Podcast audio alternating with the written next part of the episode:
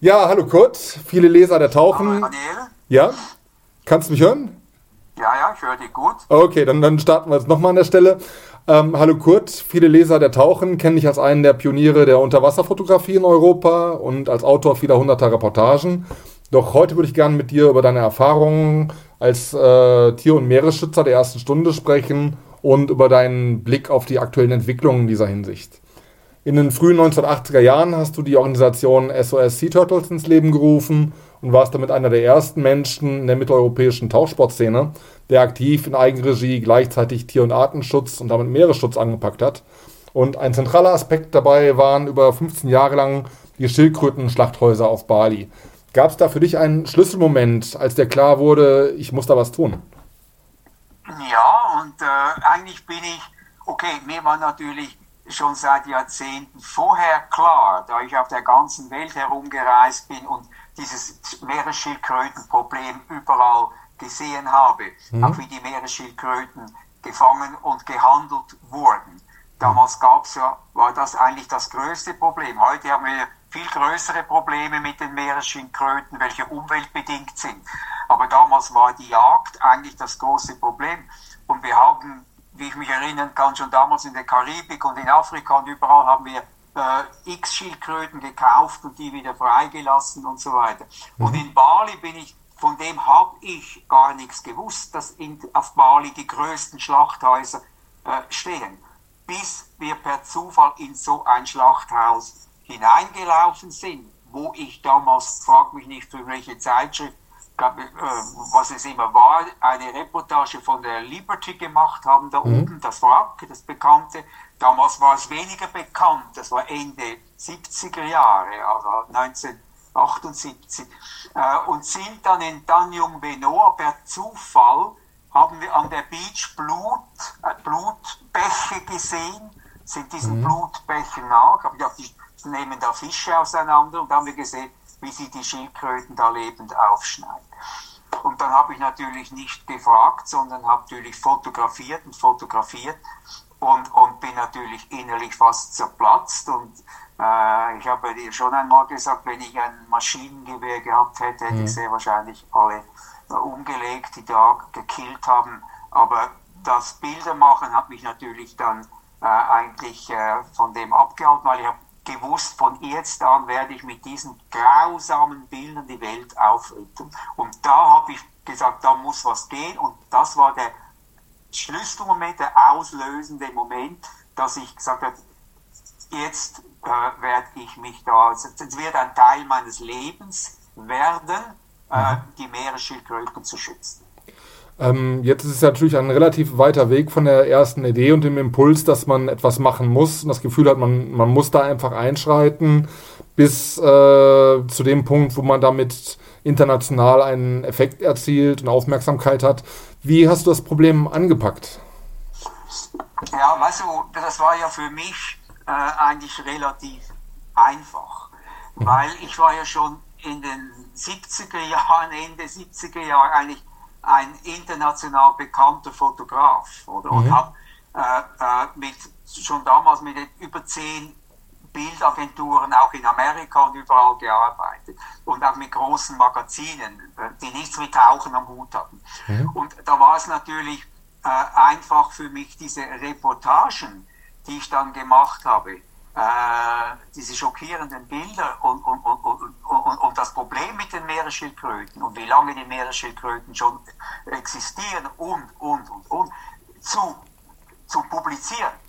Ja. Und in einem Jahr habe ich über 200, 300 Publikationen gehabt auf der ganzen Welt. Und wenn du sowas hast, hast du Power, verstehst du? Ja, natürlich. Da bekommst du mhm. äh, Power, Kraft und, und, und, und auch Macht.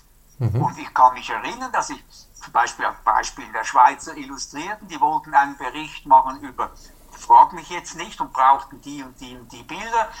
Da habe ich gesagt, gebe ich euch gerne natürlich, aber in einer der nächsten Ausgaben möchte ich gerne, dass ihr dieses Schildkrötenproblem äh, publiziert über zwei, drei, vier, fünf Seiten.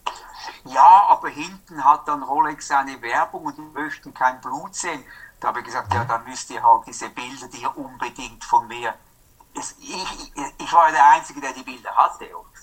Schon klar. Und schon zwei Ausgaben später war meine Story drin. Verstehst du? Ja. Die, die haben mich zwar nicht gehasst, aber das war mein Weg. Ich, ich, ich, ich habe die manchmal erpresst. Entweder so oder so. Darum war es für mich eigentlich einfach, diese weltweit zu publizieren. Und dann gingen natürlich Türen auf. Oder Das- andere sich. schon gewusst, was da abgeht, bevor ich sie kontaktiert habe.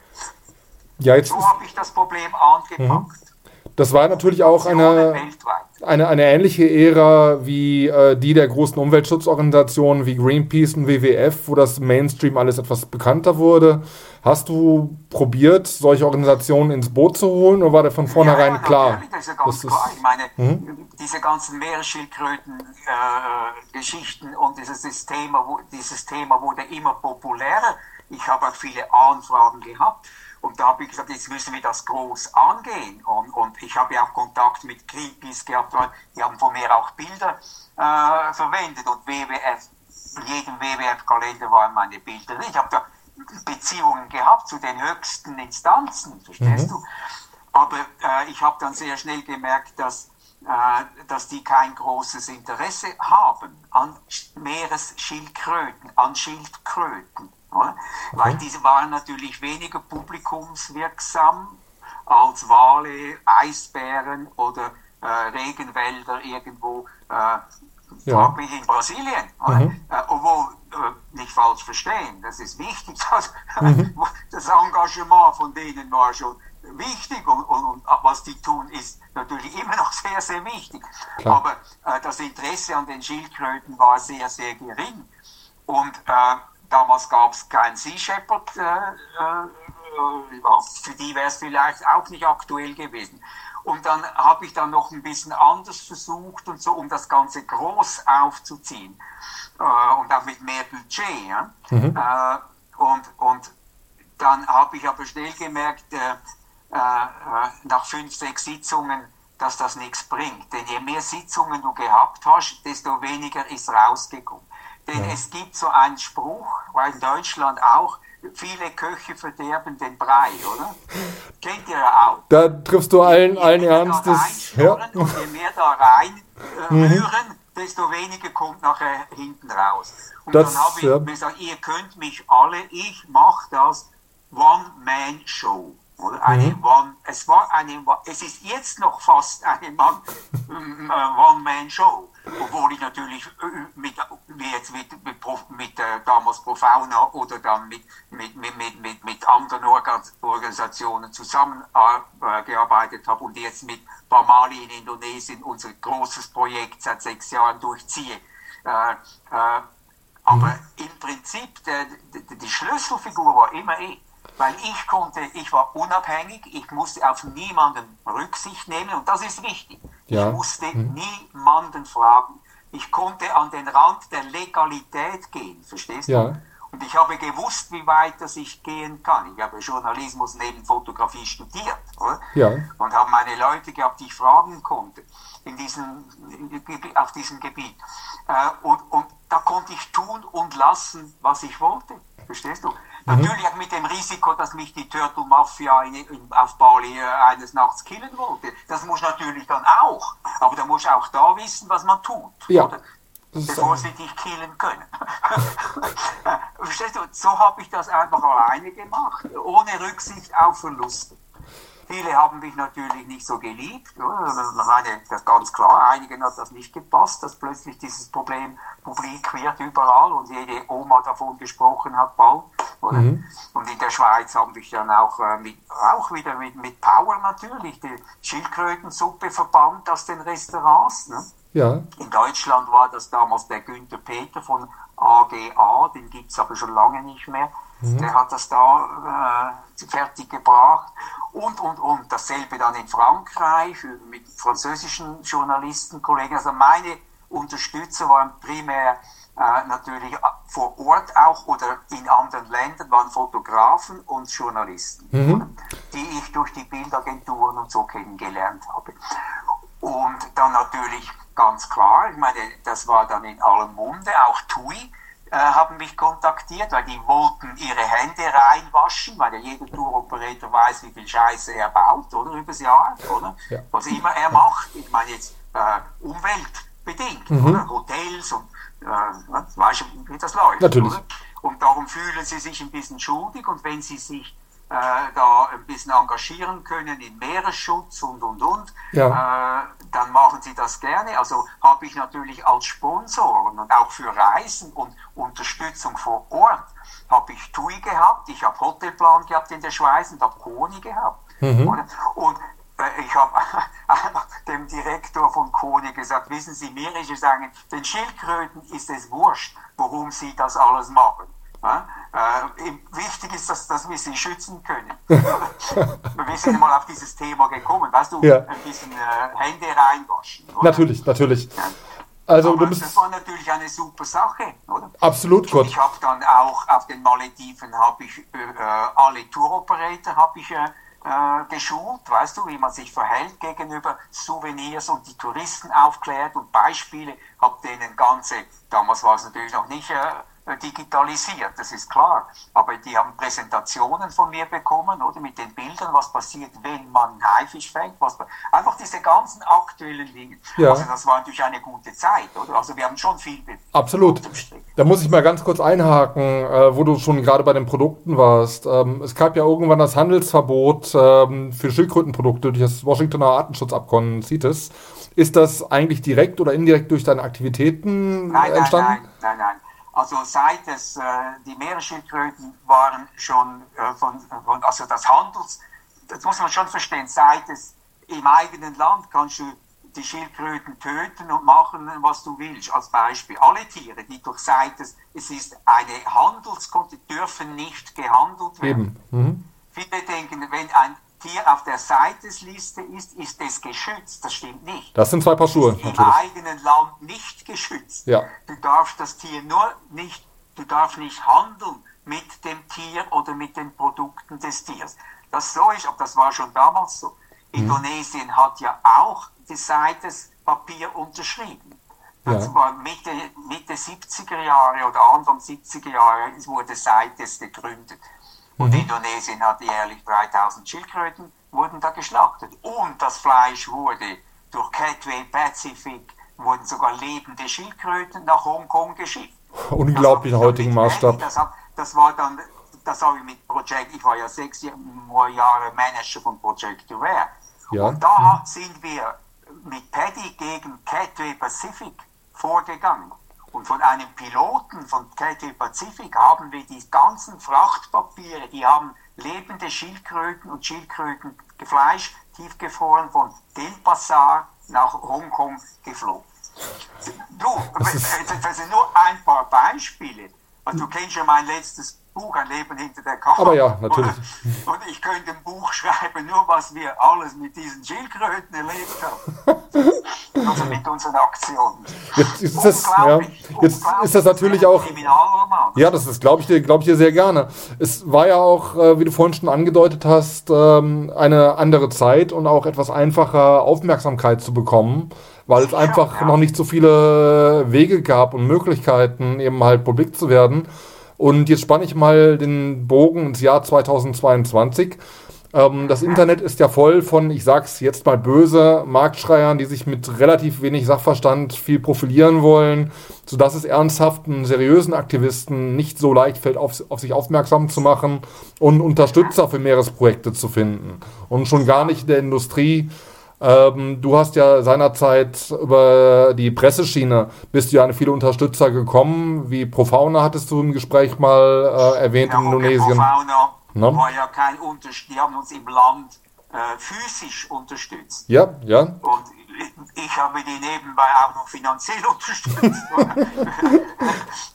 Aber das war natürlich für uns sehr wertvoll, denn ohne Profauna das habe ich ja, glaube ich, erwähnt, gleich nachdem das Suharto-Regime gestürzt wurde, 1998, oder? Ja. Da konnten wir, Profauna gab es schon, nur die konnten nichts tun. Aber dann war die Tür offen und dann sind wir mit Profauna gemeinsam vorgegangen. Das war noch, um das zu erwähnen. Also, ja. äh, aber natürlich die ganzen anderen Unterstützer, die waren natürlich schon wichtig. Oder? Mhm. Und äh, da auf meinen Punkt zurückzukommen, ist es halt heute sehr viel schwieriger für die Anführungsstrichen richtigen Menschen, die wirklich was bewegen wollen und jetzt weniger an ähm, Produzieren der eigenen Person oder an ihrem Instagram-Kanal äh, interessiert sind. Wie, welchen Rat würdest du äh, seriösen Aktivisten geben, auf sich aufmerksam zu machen? Und äh, Industriekontakte zu suchen. Ja, ja, okay, ja. Es ist natürlich schon so. Ich meine, heute äh, kann jeder, kann jeder, wenn er clever ist und, und weiß, wie es läuft, und, und kann jeder vom Schreibtisch aus eine Organisation gründen. Er muss nie einen Fuß an die Front setzen, sondern er kann das alles vom Schreibtisch aus machen. Es gibt genügend Bilder, er muss nicht mal selber fotografieren oder was immer und kann dir natürlich, aber das ist ja nicht, nicht nur mit Schild, das ist generell so. Ja. Äh, mit Tieren, mit, mit, mit, mit, du kannst es mit allem machen, auch mit Musik, verstehst du? Natürlich. Ganz bekannte Musiker äh, oder Musiker werden ganz bekannt, die könnten nie auf der Bühne spielen, weil sie, mhm. weil sie noch nie vor Menschen gespielt haben, verstehst du? Sondern mit allen technischen Hilfsmitteln einfach super äh, in den Social Media super rauskommen. Und genau so gibt es auch leider viele Tierschützer, die sich auch, weil sie es richtig aufziehen und mit Fake-Videos und allem, ich kenne das, weil ich bin ja auch sehr engagiert in diesen ganzen Hunderettungen. Zurzeit haben wir Hunderettungen in der Ukraine, oder? Ja. Haben letzte natürlich. Nacht über 60 Hunde über die Grenze gebracht, oder? Ja. Äh, also da war ich nicht persönlich dabei, aber meine, meine, meine Mitstreiter da, oder? Mhm. Und weiß, wie das läuft, dass viele auch finanziell dann äh, sich bereichern auf Kosten von Meeresschildkröten, von Haien, von Korallenriffen, von, von, von, indem sie das alles marktgerecht aufziehen. Sie bekommen eine, eine, viele Abonnenten, viele Fans und bekommen Spenden. Und darum, was ich allen sage, ich habe viele Anfragen, sage volle Transparenz, volle Transparenz. Und das war immer meine Devise. Mhm. Äh, schon damals bei Paddy, darum habe ich das vorher bei Project Aware immer angekreidet, in Anführungszeichen. Es wurde alles vom Schreibtisch aus gemacht, mit Informationen von irgendwoher. Aber der vorhergehende Manager von Project Aware, der war nie selber an der Front, verstehst du? Ja, natürlich. Und ich bin dann selber dahin gegangen. Ich bin mit der kugelsicheren Weste, mit der Polizei haben wir haben wir äh, Schildkrötenfangboote beschlagnahmt. Und dann sage ich jedem, er darf nicht vom Schreibtisch aus arbeiten mit Informationen von irgendwoher. Er muss selber hingehen. Er muss selber Videos machen, ja. er muss selber fotografieren oder einen mitnehmen, der das macht. Volle Transparenz. Auch äh, was mit dem Geld passiert.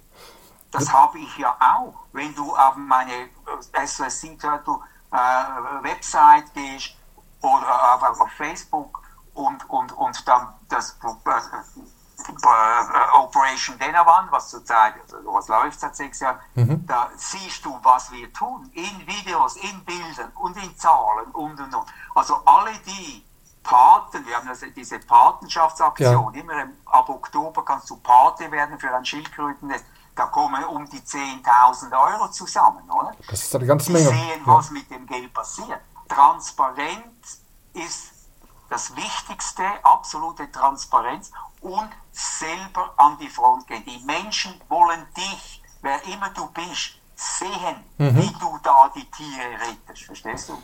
Das ist das Wichtigste. Und sonst, natürlich gibt es noch genügend, die, die, die auch glauben, aber dann bist du wirklich glaubhaft.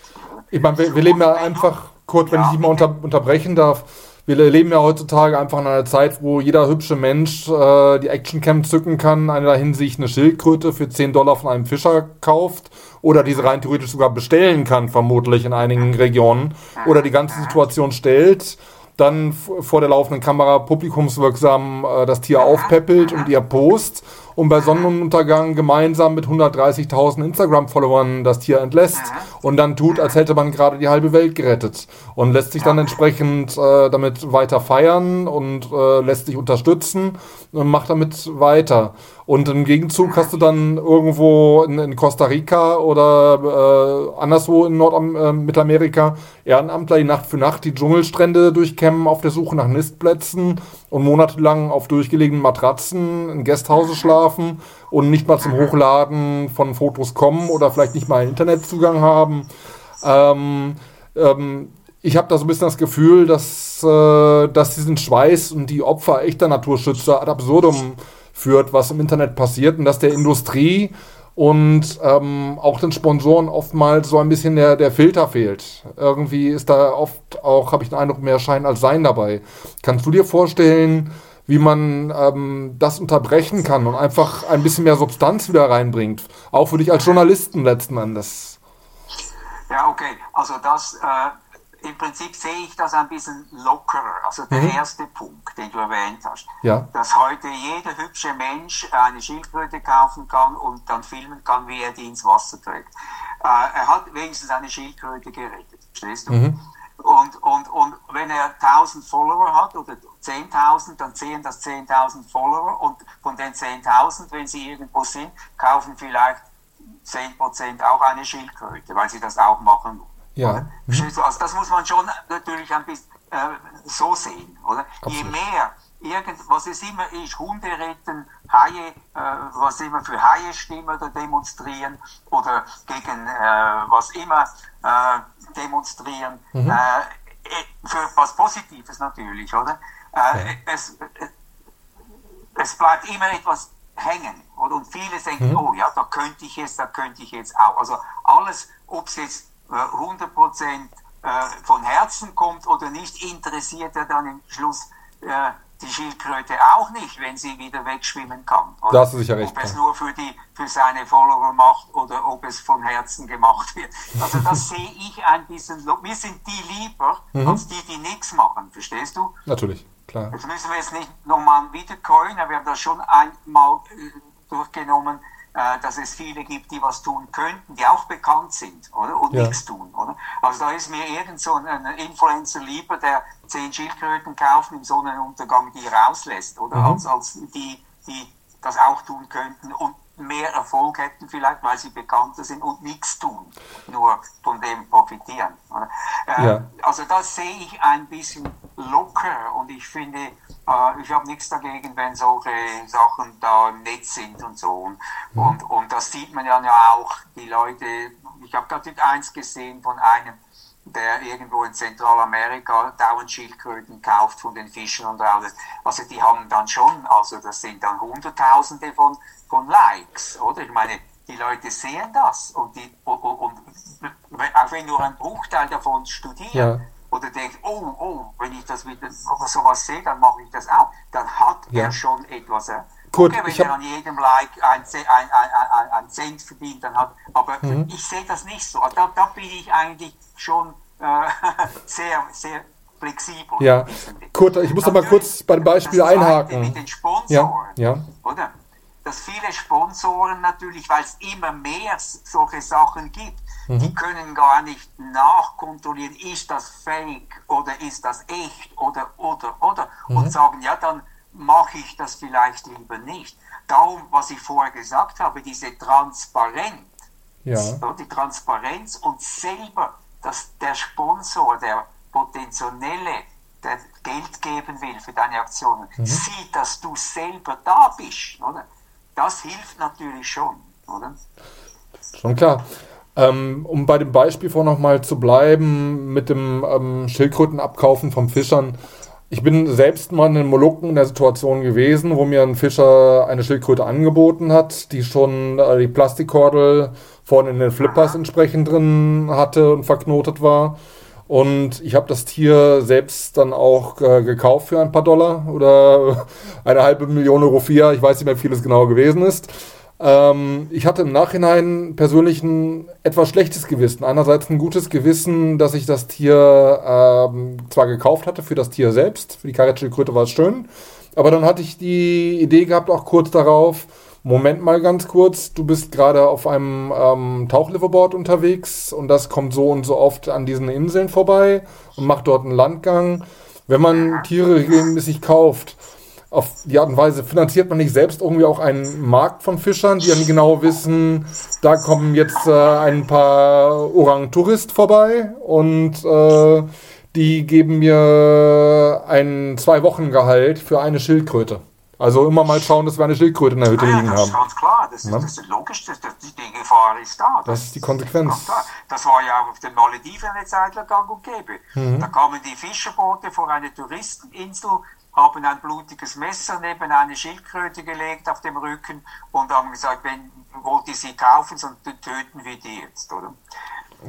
Das ist ganz klar. Weißt du, die Menschen äh, sind einfach so. Oder die Ja. Menschen sind, also nicht alle natürlich, aber das liegt in unserer, das ist menschlich. Mhm. Wo man was raus, und da musst du nicht intelligent sein, das kannst ein Naturmensch sein, Natur, Natur, wo man etwas rausziehen kann, macht man's. Ja, Oder? Und ja. das siehst du ja, was da mit den, bei den Fischern passiert, auf den Malediven äh, passiert ist. Das wurde natürlich dann unterbunden. Das, wir haben das ja auch äh, dann äh, äh, zu Ohren bekommen und Bilder wurden uns geschickt.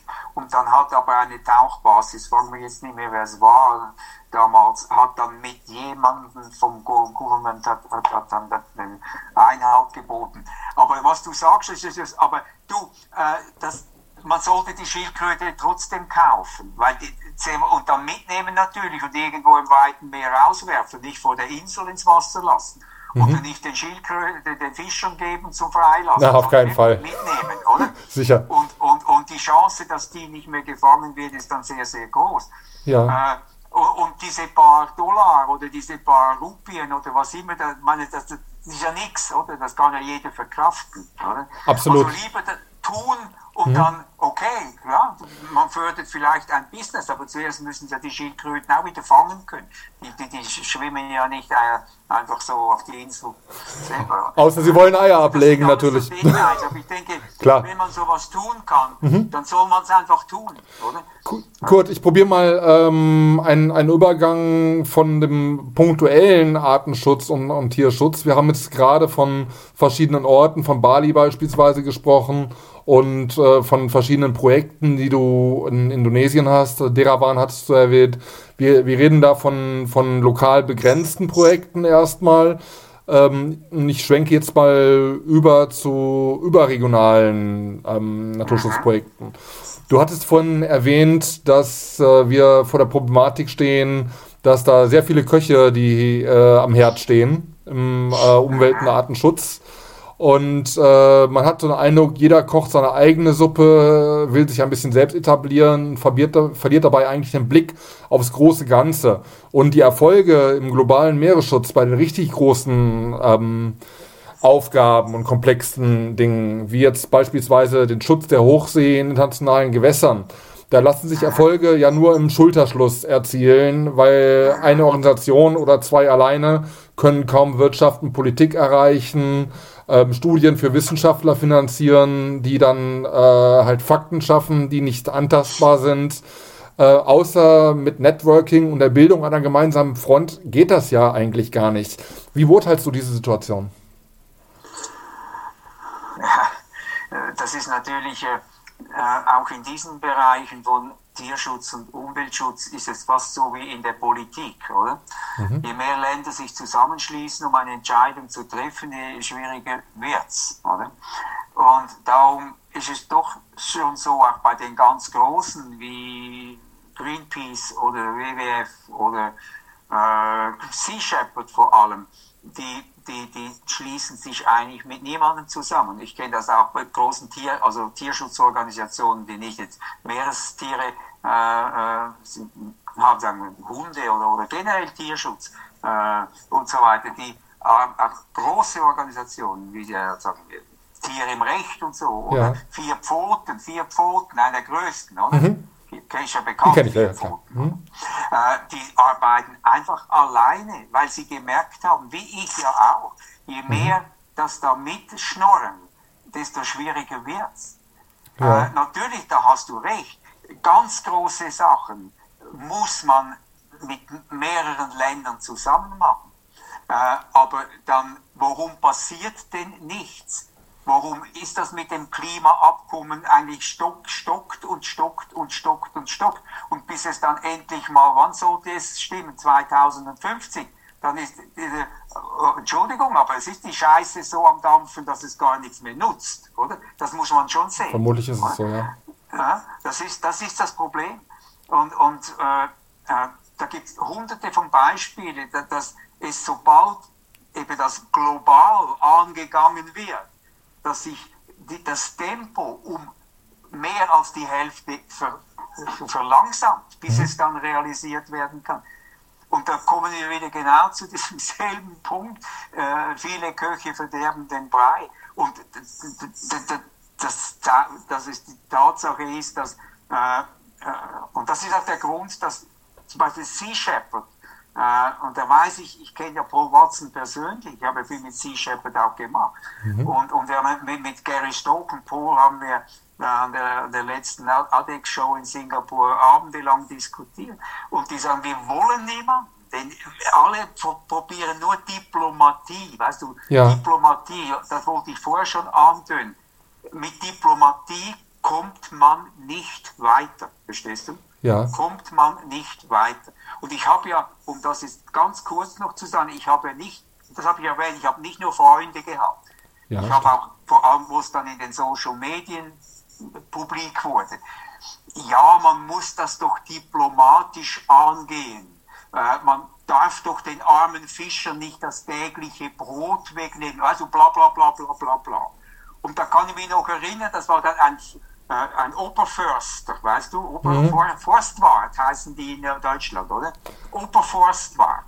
Oder? Mhm. Da habe ich nur geschrieben, äh, mit Diplomatie kommt man nicht weiter, sonst gucken Sie sich mal das Baumsterben an in Ihrem Revier. Verstehst du? Das ist genau das, ja. oder? Das bringt nichts. Entweder stoppt man und da geht man mit dem Kopf durch die Wand, ohne Rücksicht auf Verluste. Mit Diplomatie kommst, kommst du in diesen Belangen nicht viel weiter. Und je mehr Diplomatie angewendet wird, am Schluss passiert gar nichts mehr.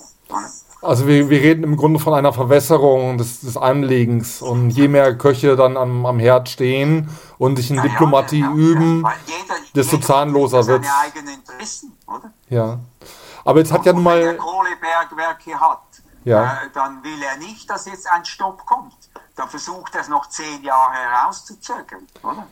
Denkst, und, und, und. Nur als Beispiel. Ja, denkst du, dass, äh, ich meine, in der Vergangenheit hat beispielsweise das äh, Walfangmoratorium seinerzeit äh, 1985 oder 86 ja, gilt ja. ja. als größter Durchbruch eigentlich im Meeresschutz. Und es war ja auch erfolgreich.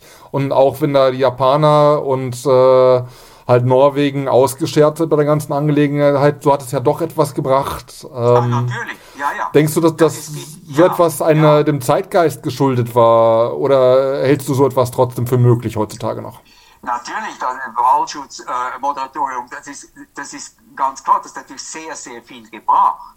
Aber da muss man natürlich schon auch sehen, wie viele wie viele, wie sagt man denn, wie viele äh, äh, Gummiparagraphen da drin waren. Mhm. Aus Wissenschaft für wissenschaftliche Zwecke ja. konnte man Wale töten, oder? Ja. Und ich denke, dass Japan nicht seit äh, 1986 war, wurde das gemacht, oder? Äh, ich glaube schon. Äh, das Moderatorium. 86. Ja, 86 war es. Leben mhm. gerufen. Ja. Äh, bis bis sie ausgetreten sind, äh, jedes Jahr zehn Wale wissenschaftlich untersucht äh, äh haben, sondern es war einfach, was, was, was die, äh, wie heißt sie schon wieder, IC, ICV, International Whaling Commission, ICV, mhm. äh, gemacht hat, ist natürlich super, hat tausend von Walen das Leben gerettet. Aber wenn man, und das habe ich zusammen mit, mit, mit, mit Ocean Care, äh, alles genau durchgeguckt und da gibt es so viele Gummiparagraphen. Wenn du die, darum konnte man immer noch Wale, Wale töten. Konnte man, es gab, äh, wie gesagt, und die Japaner haben ja jahrzehntelang für wissenschaftliche Zwecke, haben sie ja weiß nicht wie viele Wale getötet. Ja. Also man darf jetzt dieses, äh, was der EC, International Whaling Commission gemacht hat, darf man jetzt nicht als das Goldene vom Ei angucken, obwohl natürlich äh, zum Glück haben sie was gemacht, sonst gäbe es gar keine Wahlen mehr. Aber dann natürlich ja. auch die Japaner sind ausgetreten, die, die, die, die Norweger sind ausgetreten, äh, Iceland war, glaube ich, gar nie drin. Das sind ja mhm. die drei noch, oder? Wobei Iceland hört jetzt ja dann auf äh, nächstes Jahr. Und dann kommen natürlich noch die Färöer dazu, oder? Ja. Äh, die, okay, die waren eh nie drin. Äh, kochen ihre eigene Suppe. Äh, äh, also, ja, mhm. das, solche Dinge haben schon was gebracht. Also, das, das ist ganz klar.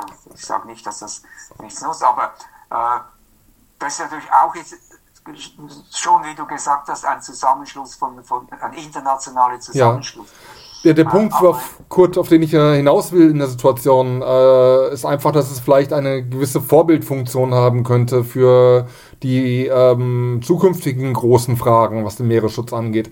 Ich möchte ein aktuelles Beispiel geben. Es läuft gerade auf den Azoren seit äh, eineinhalb Jahren eine große Studie mit Name Megalodon. Da sind äh, Meeresbiologen von der Universität der Azoren auf Fayal tätig und die markieren unter anderem Mobulas, Walhaie und Blauhaie vor Ort. Die werden mit äh, Satellitentracking entsprechend verfolgt. Da sind auch die ersten Walhaie jetzt vor der Küste Südamerikas äh, auf dem Weg in die Karibik bei Tobago wieder aufgetaucht. Und äh, da gibt es natürlich entsprechend auch Kinderstuben von, von Blauhaien. Und du weißt ja selbst, das sind Tiere, die den Atlantik von der Nordostküste der USA ähm, uhrzeigerförmig eben halt durchlaufen und riesige Wanderungen unternehmen. Und da ist es sehr schwierig, solche Tiere zu schützen und die Bestände für die Zukunft zu sichern. Das ist ja wie auf einer Galopprennbahn, da muss man nur das, das Netz in der Nordostkurve aufhalten und schon sind die Tiere drin mit der Zeit. Und da war eben halt der Vorschlag von einem der, der Wissenschaftler, dass man ähm, zeitlich beschränkte Marine Protected Areas in den entsprechenden Regionen, wo ja. zu gewissen Saisons äh, gehäuft Jungtiere beispielsweise auftreten. Um einfach einen Kompromiss einzugehen mit der Fischerei, weil komplett äh, verbieten, No-Take-Zone im offenen Meer ist nicht richtig realistisch. Aber wenn man beispielsweise sagen würde, zwischen April und Juni tauchen dort viele kleinwüchsige Blauhaie auf oder eben halt ähm, halt viele schwangere große Weibchen, die äh, drei Monate später in einer anderen Region rumschwimmen mit dünnerem Bauch. Dass man da in diesem Zeitraum sagt, äh, da ist dieser Hakentyp verboten oder dürfen keine Langleinen ausgebracht werden in dieser Region. Und einige Monate später verschiebt sich dieses, diese Marine Protected Area äh, in eine andere Region. Also sozusagen, dass man ähm, je nach Notwendigkeit eben halt ein flexibles Modell erstellt. Das fand ich persönlich sehr interessant, weil ich denke, dass man da einen Konsens finden kann. Und da wäre es interessant, ob man vielleicht Mechanismen aus der Zeit des Walfangsmoratoriums, wo der Zeitgeist einfach auch auf Meeresschutz und Umweltschutz ähm, relativ günstig war, ob man da sozusagen sich ein, sich ein bisschen zurückbesinnen kann, um die Leute an einen Tisch zu kriegen für solche Lösungen. Denkst du? Ja, die Idee, die Idee ist sicher gut. Die Idee ist sicher gut. Äh, es gibt einfach äh, äh, zwei, zwei, zwei Fragezeichen. Mhm. Also das eine ist ein Ausrufzeichen, das andere ist ein Fragezeichen. Äh, okay, diese Wissenschaftler, die, die finden jetzt heraus, dass die beiden, äh, Beispiel, die Haie paaren sich auf, der, auf, der, auf, der, auf den Azoren, auf der Condorbank, mhm. oder? Und dann schwimmen sie irgendwo dahin und so. Man weiß genau, was ja getrackt sind, äh, wo sie hinschwimmen und dann, dann gibt es Informationen. In drei Monaten hat es 10.000 Haie da und dann fünf Monaten sind sie dann da oben und, und, und.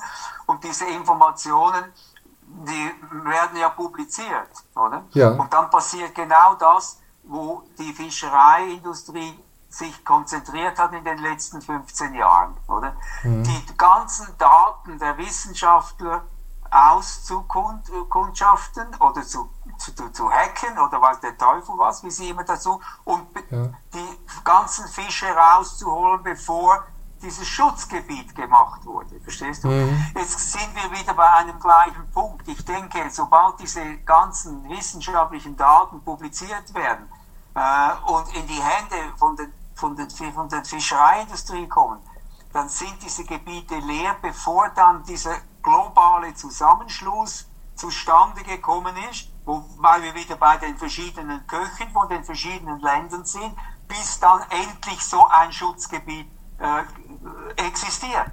Und wenn wir gucken, wie lange dieses Schutzgebiet für die Wale irgendwo da im Südpazifik oder wo immer, das hat, ich weiß nicht wie viel, aber über sechs oder sieben Jahre gedauert. Ja. Und wo es dann endlich war, hat es unten keine Wale mehr gehabt, weil die Japaner haben vorher alles rausgeholt. Weil sie gewusst haben, in zwei Jahren können wir dann nicht mehr. Verstehst du? Es Absolut. ist alles ein zweischneidiges Schwert. Ich ja. bin nicht gegen alle Bemühungen. Ich finde es super, was die da machen. Mhm. Aber man muss heute realistisch denken. Und wenn man sieht, wie lang, lahmarschig solche Sachen, Entschuldigung, aber das ist meine Sprache, mhm. so wie lahmarschig solche Sachen passieren, wenn es speziell um Meeresschutz und um Länder, die sich entscheiden müssen, wollen wir das oder wollen wir das nicht? Und dann gibt es Einspruch von weiß der Teufel woher, ja, aber wenn wir da, dann ist es dann da nicht so, wie es vorher war. Dann geht es noch eine Sitzung in sechs Monaten. Oder? Absolut. So läuft das doch. Markige Worte, Kurt, aber da, da, hast du mit Sicherheit recht. Ähm, das ist am Ende muss Umweltschutz und Artenschutz profitabel sein. Es müssen ja. Leute etwas davon haben. Sonst wird es halt sehr schwierig. Ähm, von daher gut gebrüllt, Löwe, wie man so schön sagt. Ähm, genau, du sagst es. Ja. Gut ne? gebrüllt, aber, aber, aber die, Real, äh, die Realisation, ja? Mhm. Real, realisieren, bis es greift. Und das Problem ist ja, Umweltschutz und Tierschutz und, und Meeresschutz ist nicht profitabel. Ja. Es sichert uns die Zukunft vielleicht, wenn wir okay, ich bin, denke nicht negativ, aber wenn wir noch an Zukunft groß denken, wir können nicht mehr an die Zukunft denken, wie, wie wir das noch konnten, als wir 15 Jahre alt waren, oder? Mhm. Äh, um es auf den Punkt zu bringen. Äh, zu viele Dinge passieren da. Äh, es, es war nie profitabel und es ist immer noch nicht profitabel. Darum äh, haben viele gar kein Interesse. Es ja. ist profitabler, die Umwelt zu zerstören, als die Umwelt zu schützen.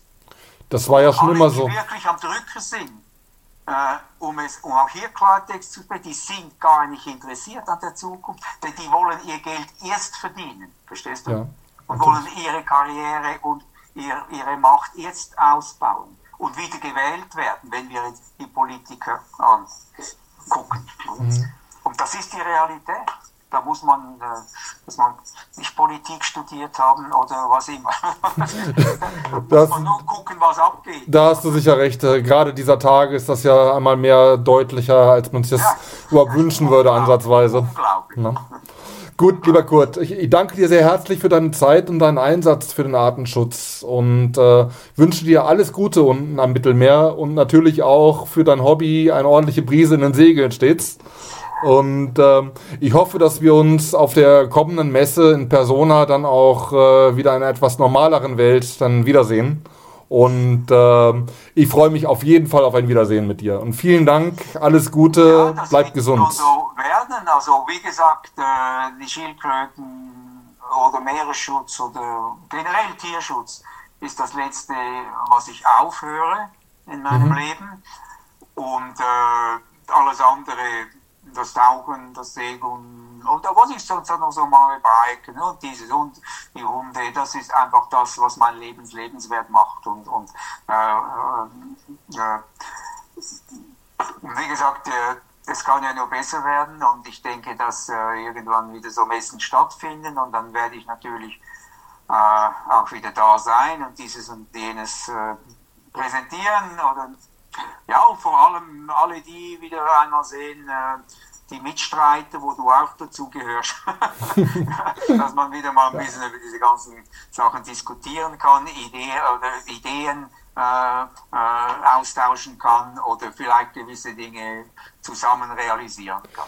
So ist das halt. Okay, Im, im, Im, Diskurs passieren die besten Ideen. Sehr gerne. Wir hören. Machen wir. Tschüss, Kurt. Ciao. Tschüss, ciao.